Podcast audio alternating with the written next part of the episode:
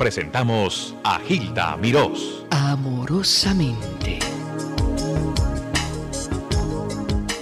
Les habló amorosamente Gilda Mirós.